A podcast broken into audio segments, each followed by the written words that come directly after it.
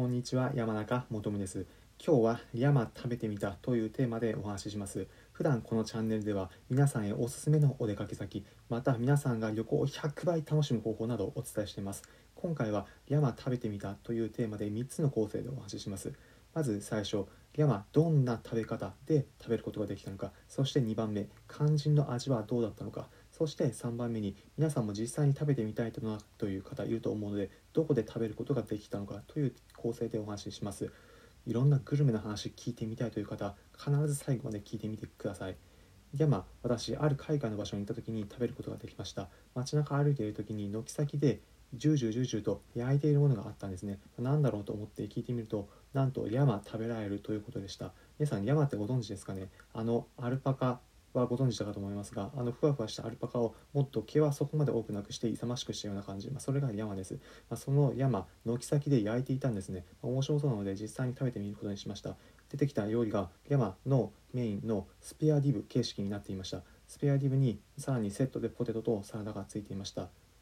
どんなものだったのか。実際の味結論、ま正直普通でした。なんだ普通かよと思われる方もいませんが、まあ、正直普通だったんです。ただ焼いただけでそんなに味付けがしていなかったからというのは原因かもしれません。おなんだ？でも実際に自分が食べてみたらどこなんだろうというふうに思う方いるかもしれません。実際に食べてみたいところに今回の山食べられる場所を紹介します。場所は私南米ボリビアのウユニという町で食べました。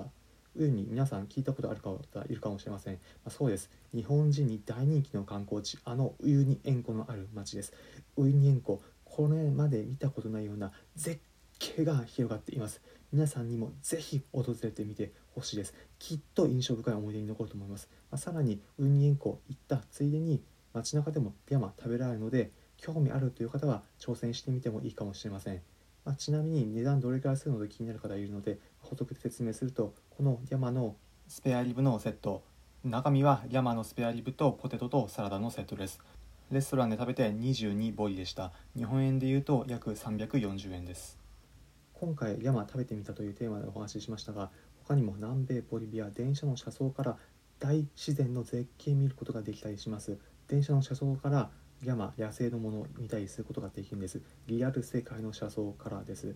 気になるという方別のプログラムで話しているのでそちらを聞いてみてください。